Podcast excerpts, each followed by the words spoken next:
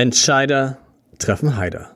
Wie erfolgreiche Menschen geworden sind, was sie geworden sind. Der Podcast.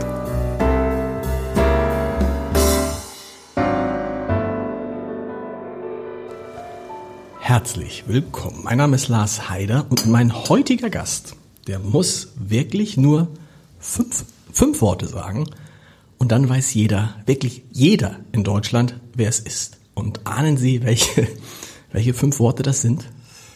Guten Abend, meine Damen und Herren. Jan Hofer ist da. Und da freue ich mich. Oh, kriegt man, man kriegt immer so dieses, man fühlt sich gleich zu Hause, ne? Das ist, wenn man das einmal hört, denkt man, das kenne ich doch irgendwoher. So wie jemand, das geht Ihnen wahrscheinlich oft so, dass Leute sagen, irgendwie, äh, sie selbstverständlich mit Ihnen umgehen, weil man denkt, der ist ja jeden Abend oder fast jeden Abend bei mir zu Hause. Naja, wenn man das fast 36 Jahre gemacht hat, das ist ja doch eine sehr, sehr lange Zeit. Und ich sag mal, wenn ein Mensch heute 50 ist, dann hat der... So wie ich? Zum Beispiel. Ich habe eigentlich nur Sie erlebt. Sie, ja, genau. Weil man beginnt ja so politisch zu denken, so mit 14, 15 würde ich mal sagen. Ausnahmen gibt es auch früher, aber in der Regel ist das so. Und äh, seitdem begleite ich sie ja. Das ist ja, das ist, äh, das ist irre. Ähm, die letzte Tagesschau.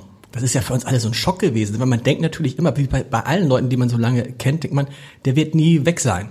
Ja, das ging mir bei Karl Dahl so, mit dem ich ja. sehr eng befreundet war. Ich habe mir nie vorstellen können, dass der mal nicht mehr da genau. ist. Der war so ja, so prall im Leben halt, ne? Und bei Ihnen ist es ja, wir, reden jetzt ja nicht über, wir reden jetzt ja nicht darüber, dass Sie gar nicht mehr da sind, dass Sie naja, einfach, ich glaube noch nicht. Dass, dass Sie nicht, einfach nicht bei der Tagesschau sind. Letzte Tagesschau, Achtung, am 14. Dezember ist die letzte genau. Tagesschau mit Ihnen. Wie wird die sein? Haben Sie schon eine Idee, was da passieren wird? Das wird eine ganz normale Tagesschau sein, weil Business as usual. Aber ich werde natürlich schon am Ende ein paar Worte sagen. Okay. Wie war das denn bei Ihren Vorgängern als Chefsprecher? Also bei Karl-Heinz Köpke, bei Werner Feige, bei Dagmar Berghoff oder bei Joe Brauner?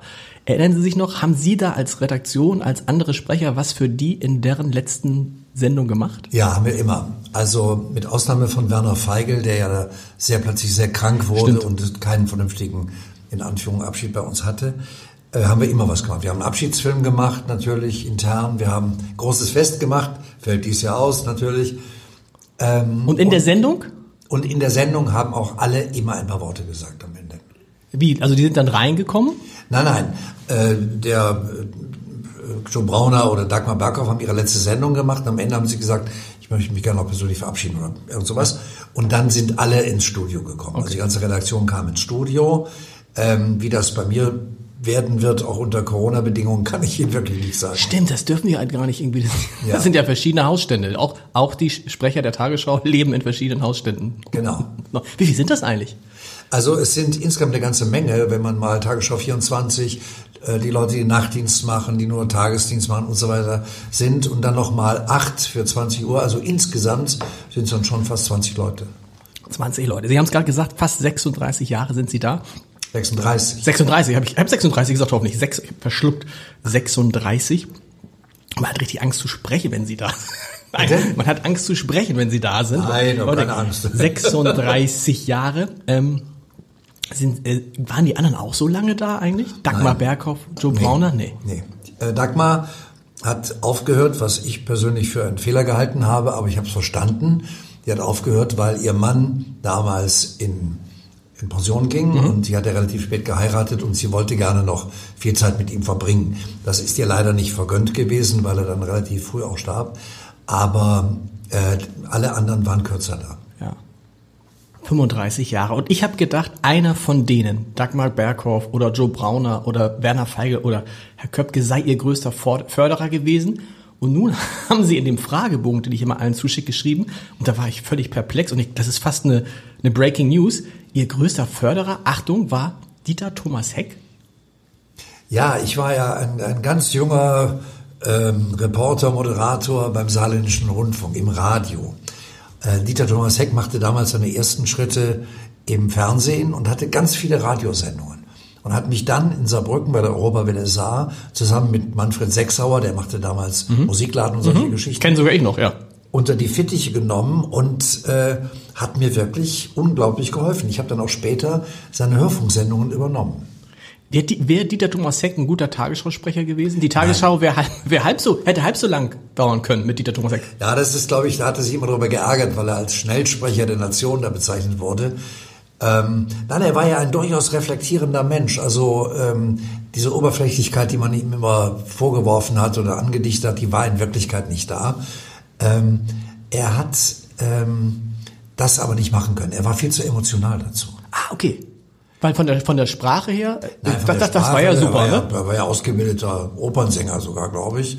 Er hat ja damals, äh, um seine Stotter äh, äh, Krankheit zu besiegen, hat er ja singen gelernt. Ja. Und dann äh, war er ja dann auch irgendwie ausgebildeter Sänger. Ähm, aber nein, er war als Typ so emotional. Also der, der war ja jemand, den man mochte oder nicht mochte. Ja. Und wenn Wie gab es Leute, die den nicht gemocht haben? Ich fand irgendwie so, mit dem bin ich ja auch groß geworden. Ja. ZDF Hitparade und das war doch irgendwie so ein, die haben doch so ähnlich wie bei Ihnen, dass alle den geliebt haben, oder? Ja, es gab ja damals auch diese Fraktion Pop und Schlager auch schon Okay. und, oder Rock auch schon. Und alle diejenigen, die zu anderen Fraktionen gehört hatten, die standen da halt nicht so drauf. Aber er war auch so. Er war auch jemand, der jemanden mochte oder nicht mochte. Und wenn er äh, jemanden gemocht hat und der hat ihn nicht enttäuscht, dann hat man von dem alles gekriegt, alles. Wenn er einen nicht gemocht hat, dann war nicht gut. dann war das eben, eben so. Aber wenn er jemanden gemocht hat, dann war das wirklich toll. Dieter Thomas Heck. Ähm, Sie haben es eben schon gesagt, was muss denn so ein Sprecher haben? Wir haben gelernt, er darf nicht zu emotional sein, weil man ihm sonst anmerkt, wenn er sich freut oder wenn er traurig ist.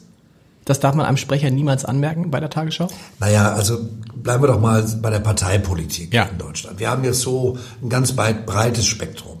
Wenn ich jetzt ständig bei einer bestimmten Partei grinsen würde und bei einer anderen die Trauermine aufsetzen würde, das wäre natürlich erstens der Sendung nicht förderlich und zweitens würden natürlich auch die Anhänger der jeweiligen Seite mich auch entsprechend dann auch ähm, ähm, nicht vor der Kamera sehen wollen. Das ist doch klar. Und das geht in ganz vielen Bereichen so. Allerdings muss ich sagen, wenn es um Katastrophen geht zum Beispiel, da ist die Emotion insofern nicht so sehr sichtbar, weil ich ja in der Redaktion diese Katastrophe schon verarbeitet Klar. habe. Also das ist ja wie bei Ihnen auch in der Zeitung. Das, was Sie in der, in der in der Zeitung schreiben, haben Sie ja schon mal bearbeitet und gesehen. Also da ist dann die erste Emotion weg. Wenn Sie am nächsten Tag Ihre eigene Zeitung, das Abendblatt aufschlagen, gucken Sie das an, aber unter anderen Gesichtspunkten als ein, ein Leser, der das zum ersten Mal liest.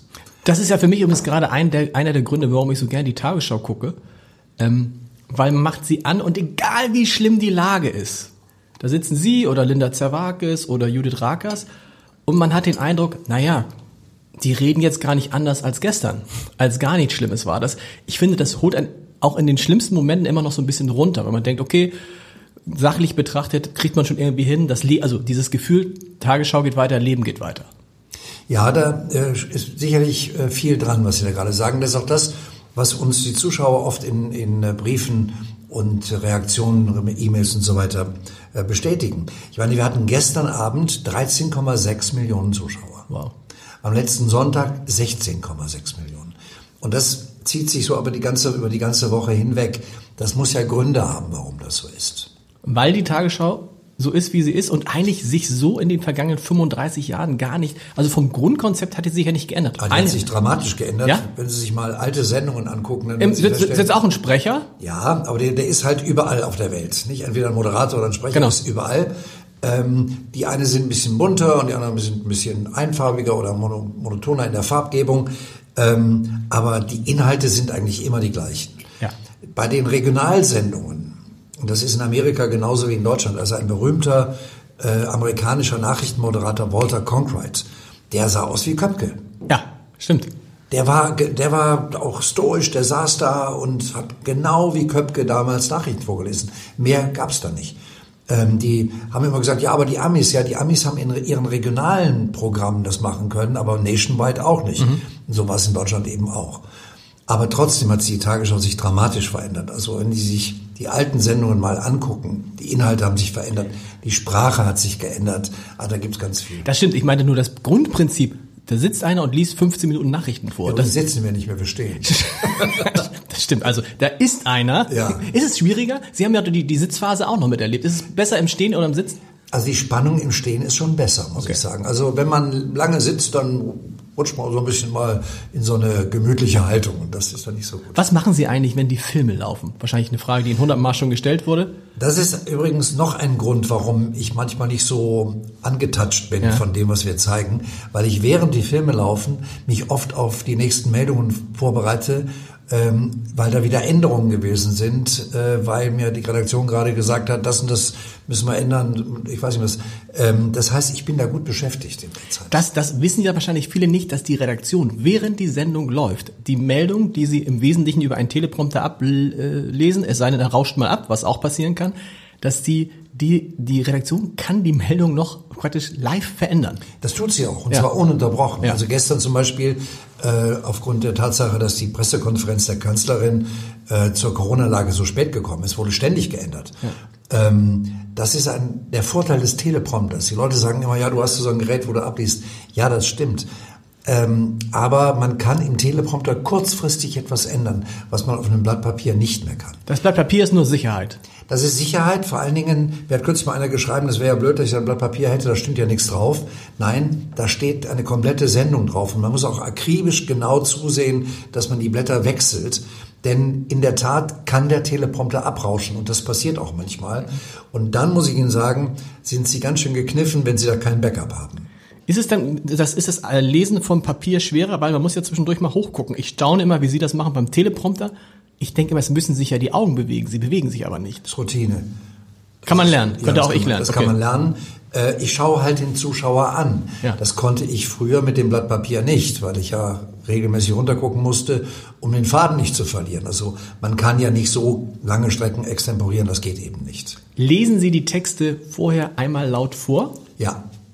Einmal. Also wie muss man sich das vorstellen? Sie kommen dann rein, Sie schreiben die Texte ja nicht selber. Die Nein, Texte nein, werden also geschrieben. Ich komme in die Redaktion, ähm, sehe, habe das Redaktionssystem genauso wie alle anderen Mhm. auch und fange an, mich auf die Sendung vorzubereiten. Das bedeutet, ich schaue mir das an und sage dann, guck doch mal nach der Formulierung, Okay, das schon. na, die finde ich jetzt nicht so witzig oder ähm, war gestern zum Beispiel eine Kleinigkeit nur, aber ich fand es eben anders besser formuliert und dann diskutieren wir und im Zweifelsfalle wird es auch berichtigt dann.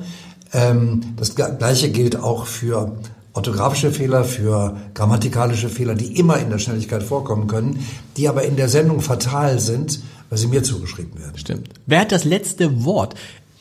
Klaus-Peter Wolf, der Krimischriftsteller, war neulich hier und sagte, er würde sein Buch niemals abgeben, wenn er es nicht mindestens zweimal vorgelesen hätte, weil das Vorlesen ihm erst zeigen würde, ob die Sprache gut ist oder nicht. Hat er vollkommen recht. Ja. Das ist bei mir ganz genauso. Also ich versuche im Studio so rechtzeitig zu sein, dass ich die Sendung noch mal laut äh, praktisch vorher wirklich noch mal durchgehen kann. Und da werden Sie nicht glauben, wie viele Fehler Sie beim Lautlesen noch entdecken, die man übersieht, wenn man einfach nur die, Schriftform hat. Und das ist so wichtig, dass man das wirklich laut macht und das nicht so laut ist, die ganze Redaktion in, in, äh, erstarrt, sondern dass man es wirklich artikuliert. Das ist wichtig. Sie haben es eben gerade gesagt, wenn wir einen Fehler machen am Armblatt, einen grammatikalischen Fehler und einen Rechtschreibfehler, dann gibt's natürlich ganz viel Resonanz immer. Ne? Wie kann das passieren? Und dann versuche ich immer zu sagen, naja, bei 500.000 Wörtern, die so in so einer Zeitung stehen, Ja.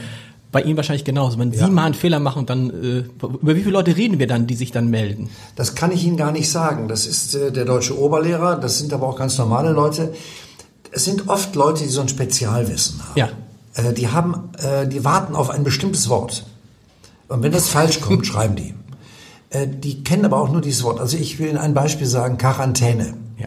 Ich habe dann irgendwann mal einen Formbrief gemacht, um den Leuten zu erklären, dass das nicht aus dem Spanischen kommt, sondern aus dem Französischen. Quarante, die vier. Und äh, das hat, äh, das ist eine, eine, eine, es kommt aus dem Französischen und im Französischen wird eben QU als K ausgesprochen, Ja. nicht als Q. Ähm, dann kriegen Sie, manchmal kriegen Sie Post zurück von Leuten, die es akzeptieren, sagen, prima, habe ich was gelernt. Gibt auch welche, die sagen, interessiert mich nicht, ich sag weiter Quarantäne. Na, mein Gott. Das frage ich mich sowieso. Es gibt ja viele Wörter, von denen ich, gebe ich zu, zunächst nicht wüsste, wie sie ausgesprochen werden. Wer, wer ist denn da bei Ihnen die letzte Instanz? Einfaches Beispiel will ich mal nehmen. Ich dachte immer, dieses amerikanische Firma, die diesen zweiten Impfstoff entwickelt hat, heißt Moderna. Jetzt höre ich Gundula Gause und die sagt Moderna. Und da fragt man sich, wer, woher weiß man denn, wie man das ausspricht und wen ruft man im Zweifel da an? Also es gibt so diese eingedeutschte Form, Ja. Nicht? Also zum Beispiel, mir kürzlich mal einer geschrieben, dass wir total bescheuert sind, weil wir Machete sagen. Das hieße Machete. Ah, okay. Der Mann hat recht. Ja. Im Spanischen heißt es Machete. Aber es gibt sogenannte deutsche Lehnwörter. Und die sind eingedeutscht. Und wenn die über Jahrzehnte hinweg im Sprachgebrauch drin sind, dann bleiben die auch so. Und deswegen ist die Machete bei uns die Machete, weil die Menschen sich dran gewöhnt haben. Und mo moderner oder moderner? Ja, da kann man sich drüber streiten. Also es gibt ja bei uns eine wunderbare Institution und das ist, das ist die Aussprachedatenbank. Die wird in Frankfurt beim Hessischen Rundfunk in Verbindung mit der Duden-Redaktion gepflegt. Da sitzen ein paar Leute, die machen nichts anderes, ähm, als zum Beispiel unseren Korrespondenten in was weiß ich wo anzurufen und zu sagen, wir haben da einen neuen Namen, neuen Staatspräsidenten oder was auch immer. Wie sprecht ihr den denn aus? Im Zweifel fragen Sie auch mal jemanden selbst. Also ich kann mich noch erinnern, Kofi Annan zum Beispiel. Mhm. Gab es eine Riesendiskussion. Heißt der Kofi Annan, Kofi Annan, äh, weil der kam, glaube ich, aus dem französischsprachigen afrikanischen Gebiet und ich weiß nicht wie alles. Und der damalige Chefredakteur äh, Uli Deppendorf sagte, Schluss aus mit dieser Diskussion, der heißt Kofi Annan. In genau dieser Sendung hat der Reporter ihn gefragt und der sagte, ich heiße Kofi Annan, wie Anna. rufen, rufen, die, rufen die jungen Kollegen dann, wenn sie gar nicht mehr weiter wissen, im Zweifel den Chefsprecher an und sagen, wie würdest du es aussprechen? Ja, das machen sie in der Regel, ja. Wie ist es, moderner oder moderner? Äh, da müsste ich jetzt mal nachgucken. Ich ja. würde eingedeutscht moderner sagen, aber moderner wäre sehr wahrscheinlich amerikanisch richtig. Ähm, man kann es auch ein bisschen übertreiben. Also ich höre auch immer wieder Colorado, ja. das eindeutig Colorado heißt, auch in Amerika ähm, dann wollen dann die Leute wieder amerikanischer sein als die Amerikaner. Ähm, ich glaube, das ist so Korinthenkackerei irgendwo. Das Oder Menschen, die China sagen, ne? Bitte? Menschen, die China sagen. Ja, Tina Turner. Sagt China, Tina, ja. Tina. Wir müssen nochmal über die, über, die, über die Sprecher sprechen. Über die Sprecher sprechen. Ähm, wir haben gesagt, sie dürfen nicht ähm, sich nicht zu, was haben sie, wie haben sie gesagt, sie dürfen nicht zu äh, emotional. Emotional, ja. das war das Wort, was mir gerade fehlte. Was macht einen guten Sprecher noch aus? Also, dass er gut sprechen kann, aber das ist wahrscheinlich nicht, es, es gibt ja Menschen, die können gut sprechen und die sieht man im Fernsehen und denkt, nee, oder? Ja. Das ist eine Frage, die ich mir seit 35 Jahren stelle. stelle. Äh, was macht eigentlich jemanden aus, der vor der Kamera präsent ist. Ja. Das gilt ja nicht nur für uns so, das gilt auch für Unterhaltungsleute und so weiter. Und da gibt es welche, die sehen klasse aus, die sind toll ausgebildet, die haben eine tolle Sprache, aber es passiert emotional bei mir nichts. Das gilt genauso für Frauen wie für Männer. Und dann kommt einer, berühmtestes Beispiel Gottschalk, der mhm. ja nicht im landläufigen Sinne ein schöner Mensch ist, lange Nase und ne, mhm. und der räumt alles ab. Warum? Der hat Wortwitz, der ist intelligent, der ist gebildet und der hat auch etwas, was über den Schirm kommt. Und das alles überträgt sich darüber. Warum das so ist, kann ich Ihnen nicht sagen. Wie suchen Sie, Sie haben ja wahrscheinlich die ganzen Sprecher, die jetzt gekommen sind, suchen Sie die aus? Sucht der Chefsprecher Teil die aus? habe ich ausgesucht, okay. also die letzten, ja. Das heißt, dann kommen die und das Entscheidende ist aber, die muss man auf dem Bildschirm sehen. Alles andere ist egal. Das hat sonst überhaupt gar keinen Sinn. Bei Judith Rakers war es so, die hatte ich gesehen im Hamburger Abendblatt, hat mir, äh, das finde ich gut. das stimmt übrigens auch, aber das war später. Äh, Im Hamburg-Journal. Hamburg-Journal, genau. Äh, gesehen und äh, dachte, die hat was, die ist wirklich gut. Und wie auch wie die sich bewegt hat, wie die gesprochen hat, das war toll. Und dann habe ich sie irgendwann mal eingeladen zu mir nach Hause, weil ich nicht wollte, dass das im Sender publik wurde. Und sie hat gedacht, was will der von mir? Aber das ging alles gut aus und ähm, dann habe ich mal mit ihr erstmal gesprochen, ob sie es überhaupt vorstellen kann. Ja. Die Menschen, die wir bei uns in die Tagesschau nehmen, können sich oft nicht vorstellen, was das wirklich für ihr Leben bedeutet und für sie selbst bedeutet. Sie sind von der Sekunde an kein privater Mensch mehr. Das müssen sie einfach wissen. Und das muss man wollen. Man kann nicht anschließend sagen, das habe ich alles nicht gewusst. Und es geht auch nicht weg, ne? Also Sie müssen ja jetzt nicht glauben, nur weil Sie in Ruhestand gehen, dass Sie ab übermorgen nicht mehr, also ab, ab, ab 15. Das, Dezember nicht mehr erkannt werden. Berghoff ist ja nun inzwischen seit 15 Jahren nicht mehr bei uns, genau. oder schon länger. Fast 20 Jahre ist schon nicht mehr da. Und die kennt immer noch jeder. Also von daher gesehen, ähm, glaube ich, ist das so, ja. Gibt es Menschen, die das abschreckt? Ja, äh, hatte ich schon mal. Wir hatten auch schon mal eine Kollegin aus München, Daniela Witte hieß die, die war so ein halbes Jahr bei uns und hat dann gesagt, nee, das ist nicht das, was ich möchte. Weil was passiert, wenn man, wenn man zwei, drei Monate Tagesschausprecher war? Also zunächst einmal unterliegen Sie einer sehr großen öffentlichen Kontrolle, einer richtigen Sozialkontrolle. Das heißt, äh, Sie müssen sich ein breites Kreuz anschaffen, um auch das, was Sie so an Post kriegen, an Anfeindungen kriegen. Wissen Sie, bei 14 Millionen Zuschauern, da ist nicht jeder nett. Nee. Das erleben Sie ja in, in Ihren Leserbriefen ganz genauso. Ähm, damit fertig zu werden und das nicht persönlich zu nehmen, damit muss man schon umgehen. Das dauert ein bisschen. Also ich habe ein paar schlaflose Nächte früher gehabt weil ich das nicht begriffen habe. Ich sage, warum? Also ich habe da gar nichts gemacht, was will der von mir? Na? Ja. Und dann muss man begreifen, dass man auch nie für sich als Person steht, sondern immer für das System. Also wenn jemand das System ARD Tagesschau nicht möchte, dann macht er das natürlich an dem fest, der da steht. Ist doch klar. klar. Den kennt er halt. Ne? So, da äh, haben sie einen Stellvertreterkrieg zu führen und äh, damit muss man halt umgehen können.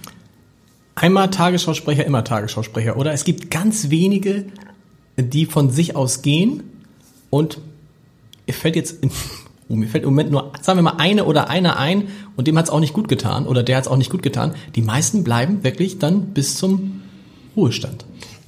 Oder, das, ist ja, ein, das, das ja. ist ja erstmal ein großes Plus. Also genau. in einer Zeit, wo äh, kaum jemand einen festen Arbeitsplatz hat, diese äh, Sicherheit zu haben, da kann ich alt werden, da kann ich vernünftig in den Ruhestand gehen. Das hat ja schon mal etwas sehr Beruhigendes. Das ist das eine. Ähm, das andere ist aber, ähm, wenn Sie so viele Jahre das machen, müssen Sie aufpassen, dass Sie nicht einlaufen, dass Sie nicht einfahren irgendwann, dass Sie nicht irgendwie so in Routine erstarren, dass da nichts mehr passiert.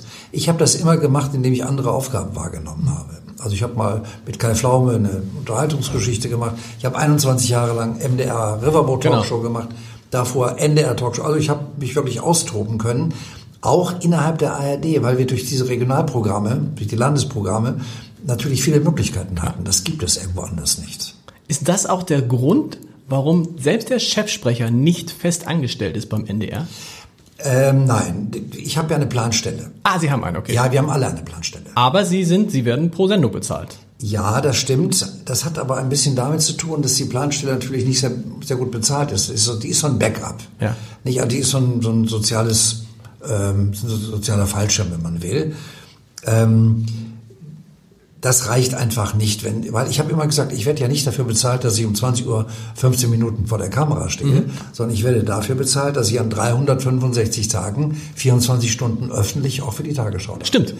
Und sie glauben nicht, wie oft ich fotografiert werde, ohne das zu wissen. Mhm. Die glauben nicht, wie oft mir Leute sagen, dass sie mir, äh, dass sie mir begegnet sind ähm, und das und das gesehen haben, wovon ich gar nichts wusste. Also das, muss man einfach wissen. Ne? Stimmt, Sie haben gar keine Freizeit. Nein. So, also. Ich habe auch äh, zum ersten Mal in diesem Jahr drei Wochen am Stück Urlaub gemacht. Ja weil immer irgendwas dazwischen gekommen ist. Aber nochmal, um das zu verstehen, ich, Sie kriegen pro, also Sie und die anderen Sprecher kriegen für eine Hauptausgabe 260 Euro ungefähr, ungefähr ja. ne? Und für jede andere Ausgabe, je nachdem, wird es so gestaffelt. Also das ist das höchstbezahlte. Mhm. Das heißt also, man, äh, das Gehalt ist jedes, jeden Monat ein anderes, je nachdem, wie viel Sendungen man moderiert. Also es ist folgendermaßen. Sie haben ja, äh, wenn ein Team mit Leuten, die andere Aufgaben haben. Also Judith mhm. Rakers macht zum Beispiel drei nach neun ja. mit Giovanni Di Lorenzo äh, macht diverse andere Sachen für den NDR. Linda Zerwakis ähm, ist mit ihren Büchern unterwegs und macht Podcasts und ich weiß nicht was. Das heißt, es gibt einen Abwesenheitskalender und da kann jeder, das ist öffentlich, also für uns mhm. öffentlich, sich eintragen, ähm, wann er da ist und wann er nicht da ist. Und daraus bastel ich dann einen Plan. Wenn natürlich jemand 14 Tage im Monat nicht da ist, kann er nicht so viel verdienen wie jemand, der immer da ist. Mhm, klar. Aber ich achte sehr darauf, dass sich das trotzdem irgendwo nivelliert. Also wenn jemand 14 Tage nur da ist, dann achte ich darauf, dass er auch nicht viel mehr verdient als ein anderer, der nur 14 Tage da ist. Das heißt aber, den Dienstplan, den machen komplett, den macht der Chefsprecher? Ja, noch. Noch? Das wird sich ändern, ja. Wer macht den künftig? Das wird eine Disposition machen. Ah, okay, gut. Das hat damit zu tun, dass wir äh, strukturelle Veränderungen vornehmen, Klar. auch im, im, Zusammenfluss mit Tagesschau 24, äh, Tagesschau.de, Social Media und so weiter. Könnte man allein von den Einnahmen als Tagesschausprecher leben? Ja. Okay. Das Weil ich finde immer so 260 Euro für eine so eine Sendung. Man naja, es ist so eine Mischkalkulation. Wie viele Sendungen macht man denn am Tag? Ja, man macht so drei bis vier. Okay. Äh, die werden natürlich alle nicht so hoch bezahlt. Genau. Es gibt auch mal äh, samstags vormittags nur für sechs Stunden äh, insgesamt 300 Euro. okay. Sowas. Äh, das ist eine Mischkalkulation. Also am Ende des Monats hat man ein paar Sendungen gemacht, die besser bezahlt wurden, ein paar, die weniger und das ergibt sich dann. Aber an sich reich werden könnte man nicht. Nee. Also deshalb, Nein, deshalb das, machen wir das ist der, der, der Verdienst. Also ich will mich jetzt wirklich nicht beschweren. Nein. Ich habe äh, Sie mein Leben lang wirklich gut äh, leben können davon. Ähm, aber es ist das eines, eines, eines gut bezahlten Angestellten, ja. Ähm, täuscht es mich oder hat noch nie ein Tagesschausprecher, oder ist das vielleicht auch gar nicht so schlimm, den Sprung zum Beispiel zum Moderator der Tagesthemen geschafft? Oder gab es da mal einen? Ähm, nein, bisher eigentlich nicht. Es gab mal äh, Gespräche darüber und es war auch mal vorgesehen, jemanden zu testen, aber das ist dann nicht dazu gekommen. Warum eigentlich nicht? Es könnte, also so gefühlt könnten doch alle die, die die Tagesthemen sprechen, äh, die, die die Tagesschau sprechen oder die bei den Tagesthemen die Nachrichten sprechen, könnten das doch auch moderieren. Ja, das stimmt, natürlich, gar keine Frage. Aber dann äh, müssen Sie sich festanstellen lassen. Ja.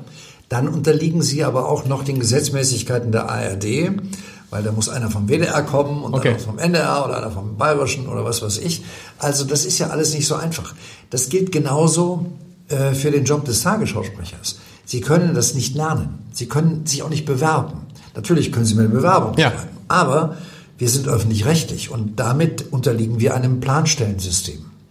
Und wenn keine Planstelle frei ist oder keine neue geschaffen wird, dürfen Sie den nicht einsetzen. Stimmt. Das bedeutet zum Beispiel jetzt, wenn ich in den Ruhestand gegangen bin bei der Tagesschau, kommen zwei neue, ähm, Julia Senn und Konstantin Schreiber, beide aus dem Hause. Aber in der Tagesschau dürfen die erst ab 1.1. arbeiten, weil dann die Planstelle Okay. bereitsteht. Und ähm, muss jeder eigentlich auch was anderes noch nebenher machen, weil ja sonst die Gefahr bestünde, dass er eine Art Scheinselbstständiger wäre? Nein. Nein. Er hat ja die Planstelle im Hintergrund. Also jeder Tagesschausprecher kann nur Tagesschau machen. ja, natürlich. Genau, okay. Er hat ja die Planstelle im Hintergrund und damit ist das ja abgefedert. Und wenn er was anderes nebenbei machen will, müssen Sie das genehmigen? Ja. Also entweder ich oder die Chefredaktion, Okay. im Zweifelsfalle auch die Programmdirektion. Es gibt ja eine ganz klare Vorgabe. Es gibt einen Rundfunkstaatsvertrag, der ist nicht nur für die öffentlich-rechtlichen, auch für die privaten zuständig. Und in dem steht ganz eindeutig, wenn Sie meinungsbildend tätig sind, dürfen Sie werblich nicht in Erscheinung treten. Das ist so eine Grauzone. Natürlich kann ich jetzt, sagen wir mal, äh, also wenn ich einen Podcast fürs Abendblatt mache, ist das Werbung oder nicht? Das ist Werbung für die Tagesschau im besten Fall. Oder für das Abendblatt. Oder, für- oder fürs Abendblatt. So. Genau. Ähm, da würde ich jetzt mal in diesem Falle sagen, Geht. das geht. Aber rein rechtlich gesehen wäre das schon eine Grauzone. Ja. Nicht, wir sind zwei konkurrierende Unternehmen oder unterschiedliche Unternehmen, also von daher wäre es schwierig. Äh, und das muss man immer wieder abwägen. Also ich würde jetzt zum Beispiel, würde mich niemand fragen, ob er einen Podcast fürs Abendblatt machen Nee. dürfte, weil das innerhalb des Medienbetriebes Klar. normal ist. Aber Sie wissen, was ich meine, nicht? Also die Grauzone ist schon da. War noch fast, viele waren schon da. Linda Zerwakis war da, Ingo Zapparoni war, Karin Mioska. Das war alles, äh, ähm, alles in Ordnung. Ähm, woher kommt diese unglaubliche Popularität der Tagesschausprecher? Ich, ich weiß, das gucken jeden Tag 14, 15, 16 Millionen Leute. Aber meine These, eine Bäckerei. Linda Zerwakis kommt rein, Jan Hofer kommt rein, Judith Rakers kommt rein. Wird von allen erkannt. Gundula Gause kommt rein. Erkennen die Hälfte. Das kann ich Ihnen nicht sagen. Ich kann es Ihnen wirklich nicht. Ich glaube, dass das ZDF den Fehler gemacht hat. Ähm, also Sie haben zunächst einmal eine Sendezeit 19 Uhr, die damals toll war. Ja. Aber mit den veränderten Ladenöffnungszeiten, die hoffentlich bald wieder so sein werden, Ja. ist 20 Uhr wieder gesetzt. Genau. Also haben wir natürlich da zwangsläufig auch entsprechend mehr Zuschauer. Ähm, ich glaube, diese sehr klare Form der Tagesschau hat dazu geführt, dass auch die Protagonisten sehr populär geworden sind. Beim ZDF ist das immer so ein bisschen ähm, bunter gewesen, ein bisschen nicht ganz so st- stringent, wie wir das machen. Anders kann ich mir das nicht erklären, obwohl das tolle Leute sind mit guter Ausbildung. Sie haben Ihren Nachfolger als Chefsprecher auch selbst ausgesucht, richtig? Nein. Nee, ah, nicht. Ach, Nein, nein, das ist äh, Majoritätsprinzip. Also der ist der äh, Dienstälteste nach mir. Ach so, danach geht das, okay. Und, ja, ja. Und da, also der wäre nicht genommen worden, wenn er nicht in der Lage wäre, den Job auszuüben. Wir reden über Jens Riewer, für die, die es nicht wissen, genau. aber ähm, das steht ja außer Frage. Wer so lange dabei ist, kann das eben. Genau. Und äh, deswegen hat sich die Frage nicht gestellt. Viele, die jetzt in ihren, ähm, über Sie schreiben, Entschuldigung, oh, das ist interessant. Wenn Sie sowas haben, so ein Räusperer in der Tagesschau, was machen Sie dann? Das Da gleiche muss wie ich ich mich, eben? Da muss ich mich räuspern. Das geht nicht anders, Okay. weil früher gab es eine Räuspertaste. Das war so eine Taste, da konnte man das Mikrofon stumm schalten, die gibt's nicht mehr. Und deswegen müssen Sie sehen, dass Sie rüberkommen. Okay, also in vielen, in vielen Texten, die jetzt schon über Sie verfasst werden, steht drin, mit Jan Hofer geht der letzte große Alt Mann der alten Schule. Ist das tatsächlich so oder kann Jens Riewer nicht auch? Ist das nicht, wird Jens Riewer nicht zwangsläufig auch in 15 Jahren ein Al Mann der alten Schule sein? Ja, erstaunlicherweise ein ehemaliger Kollege aus der Redaktion hat mir gerade einen sehr netten Brief geschrieben und hat die Zeit beschrieben, als ich anfing bei der ja. Tagesschau. Da haben die Redakteure gesagt, jetzt stellen die schon Konfirmanden hier ein. Also das ist so ein Prozess, der, nein, Jens Riewer wird sehr wahrscheinlich genauso wie ich irgendwann mal mit den, mit den gleichen Dingen betrachtet werden, ja. Vor allem, weil Sie jetzt, Sie wirken ja jetzt ja nicht, ähm, da können wir mal drüber sprechen, fällt mir gerade ein, ähm, weil wir das gleiche Problem haben bei Wikipedia. Sie auf einem ganz anderen Level als ich. Ich habe neulich mal, ich, ich, ich, ich darauf komme, ich wollte sagen, Sie wirken ja nicht wie ein und ich weiß gar nicht genau, wie alt Sie sind. Ähm, was auch, ähm, äh, Sie sagen Jahrgang, was haben Sie gesagt, Jahrgang? Also ich finde das immer so ein nettes ja. Spiel und deswegen will ich es auch nicht auflösen, weil das ist offensichtlich etwas, was die Journalisten am meisten... Nee, pass auf, nee, mir, mir geht es um was ganz anderes. Wikipedia, ich habe auch einen Wikipedia-Eintrag und ja. da sind Fehler drin. Bei mir auch. So, und da wollte, da wollte ich mit Ihnen drüber sprechen. Und dann habe ich versucht, diese Fehler zu ändern. Habe ich auch. Und dann hatte ich irgendeinen am Telefon, der sagte, ich bin Herr Pieps Pups, so und so, aus Bremen und Sie haben keine Chance. Ich kümmere mich um Ihren Wikipedia-Eintrag und ich sage, ja, passen Sie mal auf, aber da ist ein Buch zum Beispiel drin, das ich nie geschrieben habe. Ja, da sind äh, Sachen drin, wo ich nie gearbeitet habe. Da ist die Anzahl der Kinder, die ich habe, ist auch falsch. Also es sind jetzt drei offensichtliche Fehler. Was da falsch ist und was da nicht falsch ist, das entscheide ich. Darauf wollte ich kommen. Das ist bei mir ganz Geht genauso. genauso. Da sind auch ein paar Sachen drin. Also äh, ich weiß nicht, wie oft ich da schon verheiratet war, was totaler Quatsch ist. Äh, die Zahl meiner Kinder. Also da ist ganz vieles drin, was nicht stimmt. Ich habe es auch versucht und es ist nicht gelungen. Und dann habe ich es einfach gelassen. Man kann es nicht, aber ich finde es so irre, dass es Leute gibt, die sozusagen einen Eintrag über einen selber verwalten und glauben, dass ja. sie dass sie es besser wissen, dass sie es besser, dass sie es ja, besser ja. wissen ähm, als man. Ähm, Solange es nicht ehrenrührig ist, dann wäre ich sehr wahrscheinlich dagegen vorgegangen. Aber das ist mir das Wurst. Äh, Wurst ist auch Wurst. Ähm, Sie, wir haben vorhin über Emotionen gesprochen. Das eine sind irgendwie diese diese Nachrichten, die ernst sind. Das ist klar. Wie oft passiert es Ihnen, dass Sie auch mal lachen müssen? Das ist ja dieses, dieses, also was mir oft passiert, dass irgendwas in irgendeiner Situation, äh, wo man vielleicht nicht lachen sollte, oder wie, wie, wie machen Sie das dann, so ein Lachen zu unterdrücken? Äh, das ist eine schwierige Frage. Ich, ähm, äh, Sie wissen, also es gibt jetzt einen Beitrag, der hat ein lustiges Ende und dann genau. lachen Sie darüber und der nächste ist ja wieder dramatisch. Also dann würden Sie den ja unter Umständen ähm, beulken. Das ja. geht natürlich nicht. Äh, in der Sendung ist man, glaube ich, so mit Adrenalin vollgestopft, dass man das ganz gut kontrollieren kann. Tatsächlich, weil ich stelle, Sie sitzen hier allein, relativ allein in diesem Studio. Ich habe ja, mal versucht, in dieses Studio reinzukommen. Da haben alle gesagt, vergiss es. Ja, da ja. brauchst du eine Sondereinweisung und mehr als zwei Leute oder so dürfen sowieso nicht. Und ich weiß nicht, wie viel drin sein. Alleine. Alleine, ganz alleine. Tages, Tagesschau alleine, Tagesthemen zu zweit. Ähm, ist einem das in dem Moment bewusst, wo man anfängt zu sprechen, dass da 14 Millionen Leute gucken? Seltsamerweise ist es ein Unterschied, ob man morgens äh, eine Sendung macht oder 20 Uhr. Man hat irgendwie dieses Hochamt äh, immer noch so ein bisschen drin. Ich sage meinen Kollegen immer, Leute, ihr macht nicht für 14 Millionen Zuschauer eine Sendung, ihr macht für einen Einzelnen. Der sieht euch. Und mehr nicht. Der Einzelne sieht euch. Der potenziert sich zwar in einer ganz unglaublichen Anzahl, aber ihr müsst immer dran denken, dass ihr für einen einzigen Menschen eine Sendung macht. Und dann stell, stellt man sich den vor, den Einzelnen? Nein. Nein. Nein, nein. Also das ist inzwischen ähm, so routiniert. Ich gehe da wirklich rein wie ins Wohnzimmer. Also das ist, äh, da ist auch keine kein Lampenfieber mehr. Aber das, was ist, wenn man was, also der Teleprompter rauscht ab oder irgendwie einem fällt ein Glas Wasser um oder irgendwas Lustiges passiert? Das, gab's ja wahrscheinlich mal. Ich will, ihn jetzt, ich will Sie jetzt nicht, weil ich das langweilig finde, auf den schönsten Pannen oder so fragen. Ähm, weil so viele, ehrlich gesagt, gibt's ja bei der Tagesschau nee, auch nicht. Ne? Nicht. Gibt's wirklich nicht. Ja. Und man zuckt ja, ich weiß noch, wie neu meine Frau und ich bei den Tagesthemen zusammenzuckten, als die Tagesthemen 22.15 Uhr und sie fing an und ähm, mit einer anderen Musik. Das war, als die Ärzte da waren. Ja. Und dann ist man ja als, als, als Zuschauer total, oh Gott, irgendwas ist, an, was ist passiert, ja. was ist nur passiert oder so. Ja, ja. Da merkt man mal, wie sehr man auch sozusagen, wie sehr das auch dieses, also dieses äh, zum Alltag gehört oder diese Routine so wichtig ist, wenn man immer denkt, oh, irgendwas stimmt da nicht, was ist jetzt das war passiert? eine Idee von Linda Zerwakis. Genau. Und daran sieht man auch, wie wir zusammenarbeiten. Also es gibt ja jetzt nicht die Sprecher und die Redaktion und die Chefredaktion, sondern wir arbeiten alle zusammen. Und wenn einer eine gute Idee hat, in dem Fall war das so, ja. dann machen wir das auch. Ähm, wenn Sie bei den Tagesthemen äh, sprechen, äh, gibt's dann äh, gibt's dann zwischendurch mal, wenn die Filme laufen, dass man sich dann, dass Sie sich mit Ingo Zapparoni oder Karin Mioska unterhalten oder bleibt jeder in seinem Tunnel? Also es gibt gelegentlich mal kleine Anmerkungen. Allerdings muss ich sagen, nur sehr dezimiert, weil die Konzentration da extrem hoch ist und sowohl Karin als auch Ingo Zamperoni oder auch äh, Pina Atalay ständig auch in, Kom in Korrespondenz noch mit der Redaktion sind. Okay.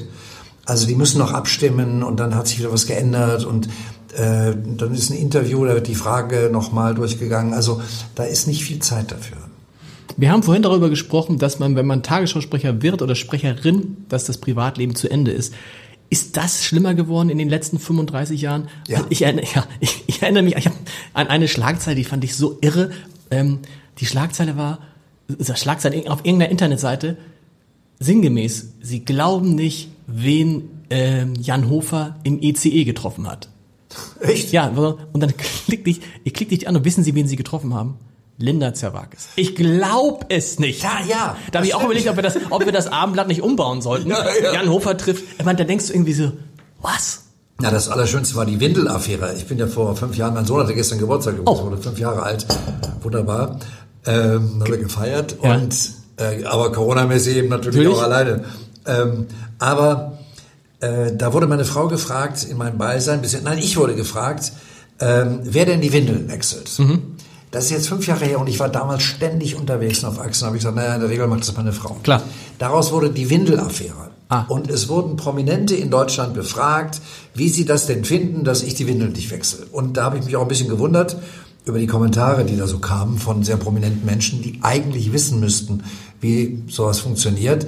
Und ich war der Volldepp damals. Nicht? Also ähm, ich sollte daran denken, wenn der Kleine mich später im Rollator schiebt, dass ich ihm Windeln nicht gebe und solche Geschichten. Ähm, ich glaube, die Boulevardisierung hat damit zu tun, dass alle Zeitungen verkaufen müssen.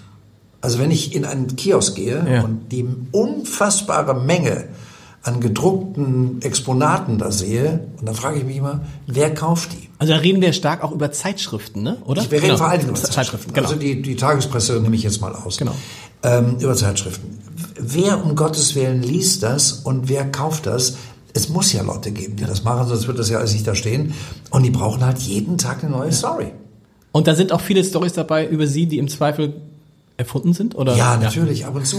Ja. Äh, ich habe, äh, ich, also die schönste hat mir äh, Verona Poth kürzlich mal erzählt. Ja. Äh, also wir sind mit den Poths befreundet und äh, deswegen kann man das auch immer wieder mal machen. Da gab es in einer Zeitung ein Foto meiner Frau in einem roten Kleid und daneben Verona in einem roten Kleid. Beide sind schwarzhaarig, beide haben etwas längere Haare, beide etwa gleich alt. Also ne, das hat so wunderbar funktioniert. Und da stand dann, dass ich heimlich in Verona verliebt sei. Jetzt ist es raus. Ja, ähm, und weil ich würde auch immer ihre, ähm, ihre Instagram-Post liken. Okay. Und ähm, da wären ja immer so ganz sexy Bilder und die würde ich ganz besonders toll finden.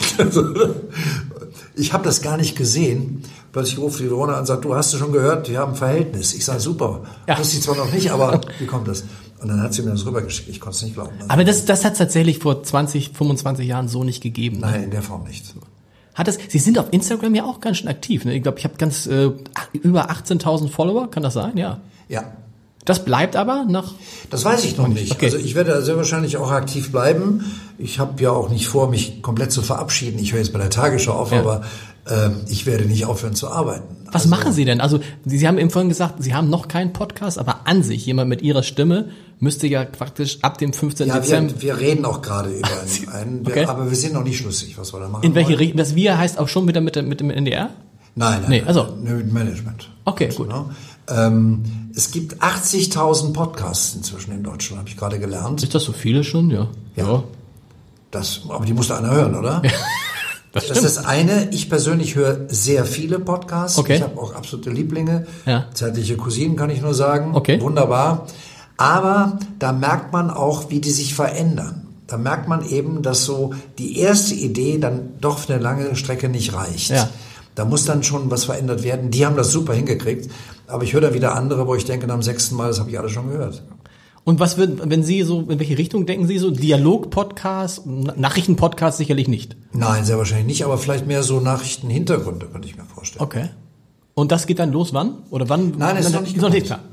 Und sonst so? Also, weil Sie sagen, Sie Naja, sind- ich werde aktiv bleiben, Ja. natürlich. Ich werde meinen YouTube-Kanal, glaube ich, mal, äh, äh, mal aufbohren. Den habe ich äh, stillgelegt irgendwann mal. Äh, ich habe aber wirklich noch keine Ahnung. Ich will das erstmal sacken lassen. Ich werde erstmal ein bisschen Freizeit haben wollen. Sie müssen sich mal die, aber die haben sie ja nicht. Die kriegen Bitte? sie ja nicht. Die kriegen sie ja nicht die Freizeit. Also sie sind dann nicht mehr so omnipräsent, aber trotzdem werden sie nicht durch die Gegend rumlaufen können und äh, Ja, aber ich werde dazu nicht, aber ich werde mal wieder ein Wochenende haben zum Beispiel. Oder ich werde einfach mal Urlaub machen können, solange ich Ja. lustig bin. Äh, Also solche Dinge. Und wir haben ja heute auch die unglaublich komfortable Angelegenheit, dass ich von jedem Punkt der Welt präsent sein kann. Also ich muss ja nicht unbedingt zu Hause am, am, am Schreibtisch sitzen. Ich kann was weiß ich wo sein äh, und etwas machen und aktiv sein. ist doch toll. Musste man als Chefsprecher eigentlich, wenn eine Lücke da war, dann, ach, gut, komm, mach ich das? Sonntag? Immer. Immer, ja. Ja, deswegen wohne ich auch in Lockstedt, weil der Sender, also ich werde Ihnen ein Beispiel sagen. Es hat zwei Weihnachten und Silvester gegeben, wo ich innerhalb von fünf Minuten wirklich abends auf dem Sender gewesen bin. Einmal vor drei Jahren, als in München ein Attentatsverdacht war, da rief wirklich um zehn vor zwölf der Sender an und sagte, du pass mal auf, da ist in München, was kannst du kommen? Und um fünf nach zwölf war ich auf dem Sender und das bis morgens um fünf. Das gleiche hat es auch schon Heiligabend gegeben, wo wir abends gerade die Weihnachtsgans anschneiden wollten. Und der Anruf kam und dann fahre ich halt in den Sender. Ja, aber was sagt dann Ihre Frau? Sag mal, bei, bei kurz Heiligabend, so nach dem Motto, hast du sie noch alle? Ja, die guckt dann ein bisschen äh, merkwürdig, aber die weiß, dass das der Job ist. Sie hätten, hätten, sie hätten sie eigentlich aufhören müssen? Nö. Nö, eigentlich nicht. Es gibt ja irgendwie keine Aber Altersgrenze ich für Tagesschausprecher oder gesessen so. und habe gedacht, Mensch, du hast mehr als die Hälfte deines Lebens da verbracht. Ja. Und willst du daraus getragen werden oder willst du so lange machen, bis die Leute sagen, ey, jetzt reicht's aber? Ich finde, das ist, ich habe ja, mache ja auch schon länger. Ich finde, das ist ein guter Zeitpunkt. Ja, und vor allen Dingen, wenn ich so, ich habe mir die Reaktion nochmal angeguckt, das waren halt wirklich so Re Reaktionen, oh, schade. Das ist ja nicht unbedingt bei allen Menschen so, die äh, irgendwann mal wenn die abtreten, sagen ne? würden, Gott sei Dank. Genau. Schlechter. Und da gab's, es gab ja, das war ja richtig, das war ja richtig, das war wirklich mal Breaking News so, wo man dann dachte, ja, er hört auch nicht an dem Tag auf, sondern er hört ja erst Ende des Jahres auf in drei Monaten, aber es war damals schon so und ganz viel, ganz viel Dankbarkeit und teilweise auch sowas wie Bestürzung. Ja klar, weil das ist so, wie, ich stelle mir es wie bei jungen Leuten vor, wenn man mit dem im Gespräch ist und sagt, ähm, ja, jetzt Angela Merkel wird ab nächstes Jahr nicht mehr Kanzler sein. Das sagen die wie? Das ist wie bei Kohl damals. Genau, nicht? also wie, wo man da, ja, stimmt, haben wir auch alle, ich weiß doch damals, äh, als dann irgendwie Kohl nicht mehr Kanzler war, dachtest du irgendwie, hä? Das Ja, geht auch kommt anders. ja bei mir noch dazu, dass ich nicht wie, wie Merkel so polarisiert habe. Also von daher gesehen war ich ja mehr allgemein verträglich in der Dosis. Aber ähm, Sie haben schon recht, ich bekomme sehr viel Post auch von jungen Leuten, die sagen, ähm, Sie haben mein Leben begleitet und für Ja. mich waren Sie immer die Nachrichteninstanz. Ich finde so schlimm bei solchen Sachen, das habe ich auch bei Thomas Gottschalk und so gemerkt, weil wenn dann solche Leute wie Sie gehen, dann merkt man selber, dass man auch ganz schön, also alt geworden ist, älter geworden ist, dass man eben nicht mehr der kleine Junge von dem, wenn der, ne, also das, äh, was ich jetzt bei, ähm, bei den ganzen Fußballern, wir hatten neulich Manfred Kals in diesem Podcast, der ja auch schon deutlich über 60 ist, und Ja. da denke ich, das war doch eben noch irgendwie äh, Bananen, Bananenflanke und Horst Rubisch. Denkst du, ja, liegt vielleicht auch daran, dass du selber jetzt 50 bist. Ja, man will ja selbst nicht so sehr wahrhaben, dass man dann älter geworden ist und das merkt man dann irgendwann auch in den Knochen, dass es eben nicht mehr ganz so geht. Also ich mache relativ viel Sport, aber ich merke eben, manches geht eben nicht mehr ganz so, wie das früher mal gewesen ist. Also die Knochen werden dann schon ein bisschen steifer. Wir müssen, ja, Aber ähm, insgesamt leben wir doch heute in einer anderen Zeit. Also meine Großmutter zum Beispiel war mit 60 eine uralte Frau. So ist es, ja. Mit schwarzen Klamotten saß sie immer bräsig im Sessel und äh, war eine, einfach eine uralte Frau. Ein 60-Jähriger heute ist doch ein Mensch, der voll im Leben steht. So ist es. Ich meine, das ist ja dieses Irre, wenn man sich das neue amerikanische, die neue amerikanische Regierung anguckt. Da ist ja nicht nur Joe Biden, ist ja schon 78, Sie wissen es besser, aber so in die Richtung. Aber auch viele andere sind da ja über 70, Ja, ja. wo du denkst, boah, mit 78, das ist wahrscheinlich einer der stressigsten Jobs, den du haben kannst, Präsident der USA Ja, ich frage mich, warum diese großartige Nation, die so viel hervorgebracht hat, nicht in der Lage ist, mal Leute zu finden, die das Land auch nach vorne bringen können mit, mit, mit frischem Wind. Also sagen wir mal, die vielleicht Mitte 50 sind oder so. Das muss doch möglich Da sein. müsste, sind ja auch vielleicht welche dann in seinem Kabinett, die dann irgendwann mal. Gibt es bei der Tagesschau eine Altersgrenze nach unten oder könnte man sich auch vorstellen, dass da 19-Jähriger die Tagesthemen Das oder kann man, glaube ich, nicht. geht nicht? Nein, ich glaube, man braucht das Gefühl, dass derjenige, der da sitzt, weiß, wovon er spricht. Ja. Ein 19-Jähriger, da würde, glaube ich, ein älterer Mensch sich sagen, was redet der, der hat doch keine Ahnung. Äh, also ich glaube, man braucht da schon ein gewisses Standing, ja. Und wann geht das los? Das beginnt für meine Begriffe mit Anfang 30. Okay. Die Tagesschausprecher ähm, und Sprecherinnen, von wem kriegen die Feedback? Also nehmen Sie sich, gucken Sie sich die Sendung an, wenn jemand Neues da ist und nehmen ihn dann nach, nach zwei Monaten und sagen mal, pass auf, das und das war gut, das und das musst du besser machen. Rufen Sie Leute an, wenn sie offensichtliche Fehler gemacht haben, weil Sie können ja nicht jede der Sendungen gucken. Durch Streaming könnte ich das theoretisch stimmt, das stimmt. aber ich verlasse mich natürlich darauf, das sind ja Profis, da ja. muss man das nicht jeden Tag machen. Im Zweifelsfall würde ich jemanden anrufen oder ansimsen, äh, wenn es beispielsweise um Aussprachedatenbanken äh, Daten geht. Ähm, wenn ich feststellen sollte, dass sich bei jemandem was irgendwie eingeschliffen hat, was nicht so angenehm ist, das passiert ja so Manierismen oder so, dann würde ich eben... Was, was, was ist Man Manierismen? Also das sind ähm, äh, so, wie soll ich sagen, so merkwürdige äh, Angewohnheiten. Okay. Na, also, also, dass man immer zum Beispiel sich an der Augen Ja, oder wenn einer so machen würde, irgendwas. Okay. Ähm, also einem im Tourette-Syndrom würden wir sowieso nicht nehmen, davon abgesehen. Aber dann würde ich ihm unsere Sprechtrainerin auf den Hals setzen und die würde sich das nochmal angucken. Kriegt jeder Tagesschausprecher noch Sprechtraining? Ab und zu ja. ja. Aber das hat nichts damit zu tun, dass man äh, dem nicht trauen würde, sondern ich finde Fortbildung einfach so unglaublich wichtig in dieser Zeit. Lebenslanges Lernen ist ja ein gutes Stichwort. Ja. Und da gehört auch zu, dass man nach ein paar Jahren mal überprüft, ob das, was ich da mache, noch zeitgemäß ist zum Beispiel. Klar. Ne? Gehört zum Tagesschausprecher-Dasein, dass man sich sehr, sehr stark informiert, dass man viel liest, viel Zeitung liest, viel andere Fernsehsender guckt, um eben immer inhaltlich auf der Höhe zu sein, weil nichts ist ja peinlicher, als wenn man zum Beispiel in irgendeiner Situation irgendjemanden nicht erkennt oder eben in Hamburg nicht sagt, das ist der erste Bürgermeister, sondern das ist der Oberbürgermeister. Das hat es ja auch schon gegeben bei uns. Also ja, auch bei uns auch schon. Aber schon ja. ähm, nein, das ist, glaube ich, schon mal gesetzt. Und ich glaube, dass die Kollegen und Kolleginnen, die bei uns sind, auch wirklich interessiert sind daran. Ähm, dazu gehört auch die Tageszeitung. Das sage ich jetzt mal mhm. nicht, um Ihnen da Honig ums Maul zu schmieren, sondern ich finde, ähm, die, den Weg, den wir mit den Printmedien gehen, einen ganz schrecklichen, ehrlich gesagt. Das heißt, äh, vielleicht sind sie nicht mehr in der Lage, so aktuell zu sein, wie das ein elektronisches Medium kann. Aber ich liebe es doch, nochmal etwas nachzulesen. Klar. Und etwas, etwas tiefer reinzugehen und mir auch eine Meinung zu bilden außerhalb des Mainstreams.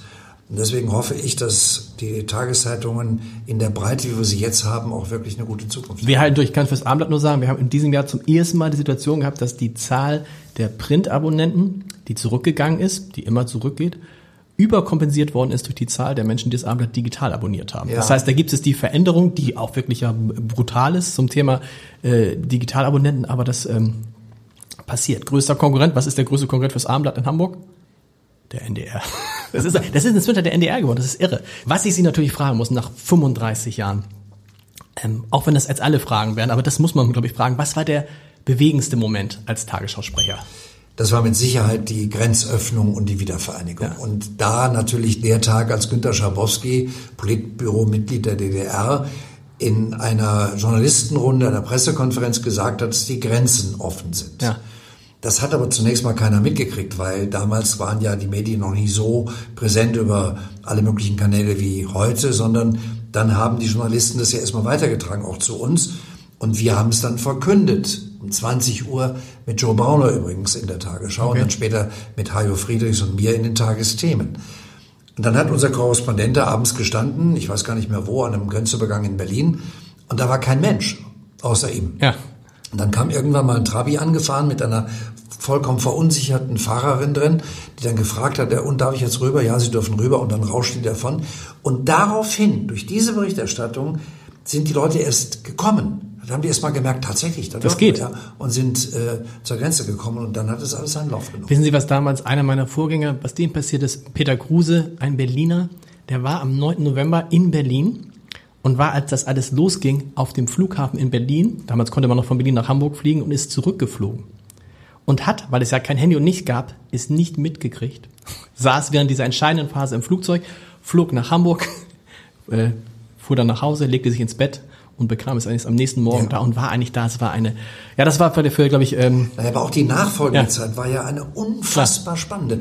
Die, die, die Siegermächte waren ja nicht unbedingt dafür. Also wenn nicht Gorbatschow damals in der Datsche mit, mit, mit Kohl da mhm. in dem, in dem, ähm, in der, in der, in der berühmten äh, Strickjacke diese, dieses Gespräch geführt hätte, wenn nicht George Bush dafür gewesen wäre, hätte das anders ausgesehen. Die Franzosen, die Engländer mit Margaret Thatcher, die fanden das nicht toll. Nee. Und man wusste auch nicht, was machen die Russen. Drückt da einer auf den Knopf, fahren da Panzer auf, was, was passiert.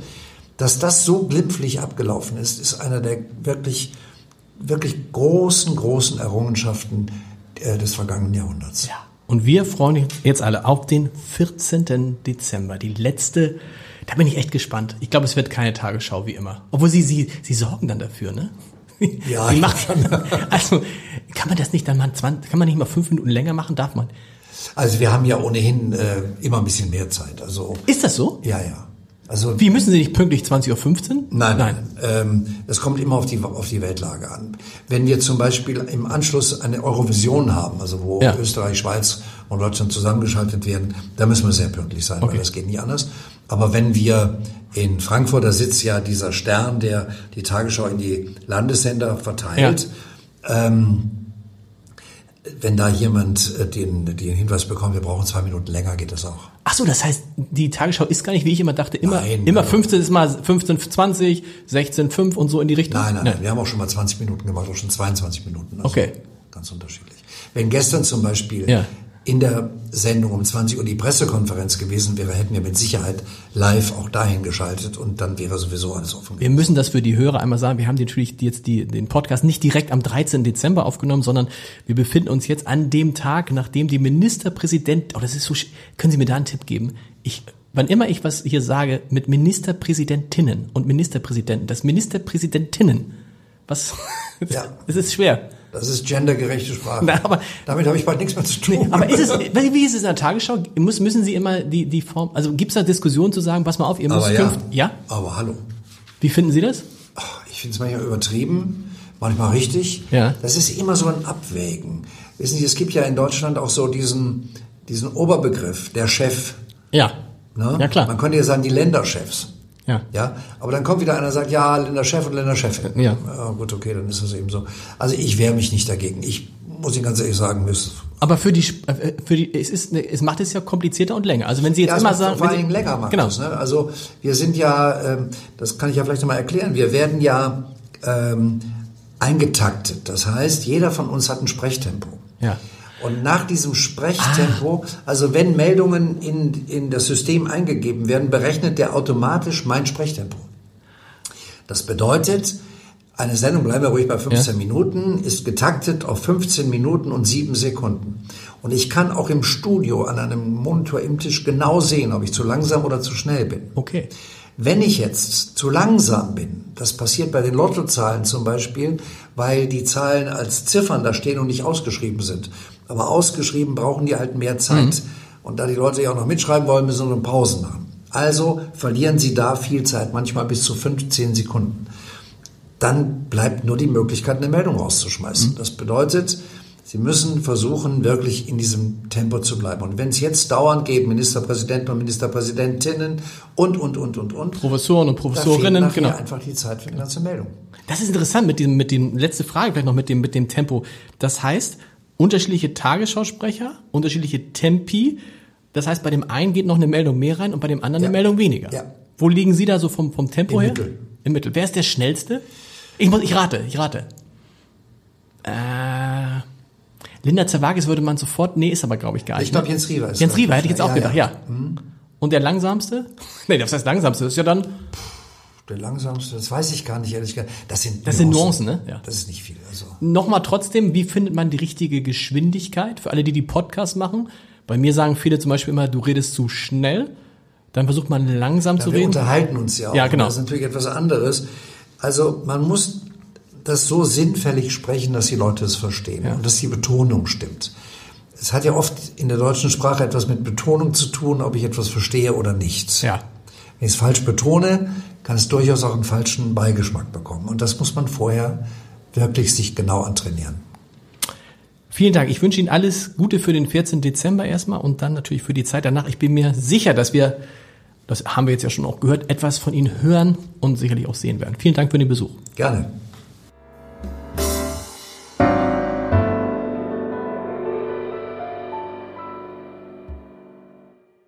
Weitere Podcasts vom Hamburger Abendblatt finden Sie auf abendblatt.de slash podcast.